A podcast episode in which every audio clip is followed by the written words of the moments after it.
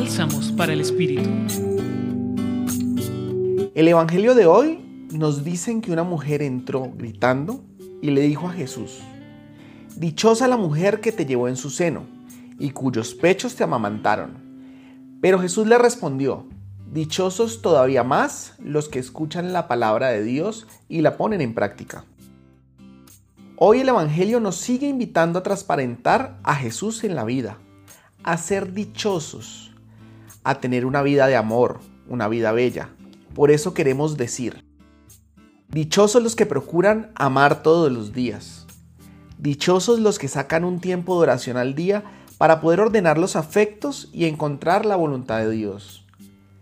Dichosos los que luchan por el bien universal, renunciando a sus deseos particulares. Dichosos los que le dan la mano a aquel que necesita apoyo. Dichosos los que tienen un grupo de amigos en el Señor, con los cuales pueden hablar de cosas de fe. Dichosos los que perdonan los daños que le han hecho y le desean el bien a su prójimo. Dichosos los que buscan estar siempre unidos y en paz. Tengamos una vida linda y compartamos la vida en el amor.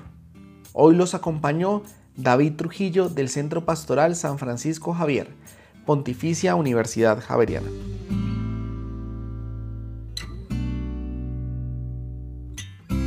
Escucha los bálsamos cada día entrando a la página web del Centro Pastoral y a javerianestereo.com.